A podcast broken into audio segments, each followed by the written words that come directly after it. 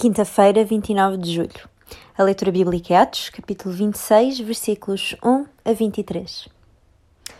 Mas com a ajuda de Deus, continuei a dar o meu testemunho até agora, e por isso aqui estou a falar-vos de Deus a todos os pequenos e grandes. O que vos digo não é mais do que aquilo que os profetas e Moisés disseram que ia acontecer: que o Messias tinha de morrer e de ser o primeiro a ressuscitar para levar essa luz tanto aos judeus como aos não-judeus. A defesa de Paulo diante do rei Agripa é realmente um testemunho que mostra a grande graça do Senhor. Aqui está Paulo, um homem que aprovava a morte dos primeiros cristãos, agora zeloso por servir o Senhor que antes perseguia. Paulo é um homem gloriosamente transformado.